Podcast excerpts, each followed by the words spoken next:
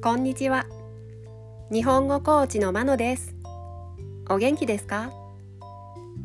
このポッドキャストでは日本語のいろいろな表現を紹介します。このような表現を知っていると相手が言っていることがもっとわかるようになりあなたが言いたいことがもっと言えるようになります。今週は複合動詞を紹介します。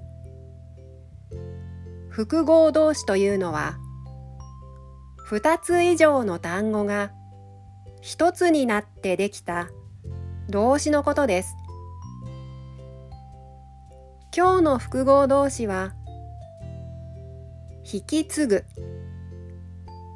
引き継ぐです。引き継ぐは引くと継ぐという二つの動詞からできていますこの引き継ぐの意味は前の人の仕事を受け取って続けるという意味です。引き継ぎという名詞の形でもよく使います。例文です。1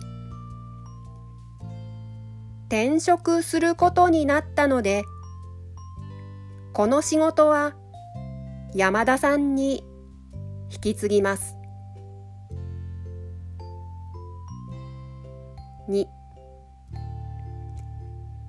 退職した部長から仕事を引き継ぎました。3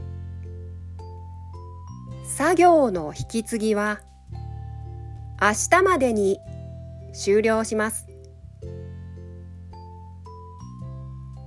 いかがでしたか？来週も複合動詞を紹介します。